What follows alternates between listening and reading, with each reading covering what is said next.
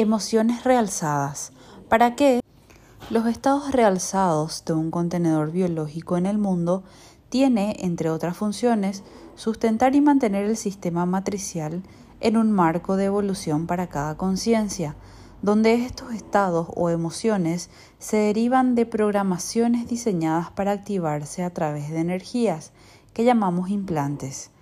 Así vemos que hay programaciones que fueron instaladas para generar realces en el cuerpo energético que contribuyen en un drenado de energía de nuestra luz o conciencia, para formar un sistema autosustentable que permite un proceso de desarrollo con capacidad de energía ilimitada al ser sustraída de cada conciencia en su estado real como luz increada.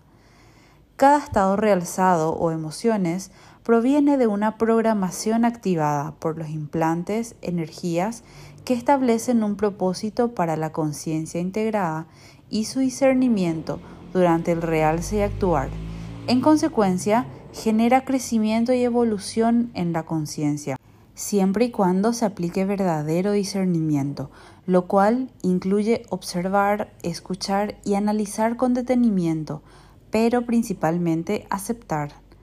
¿Podemos escoger nuestras propias programaciones y qué realces experimentar?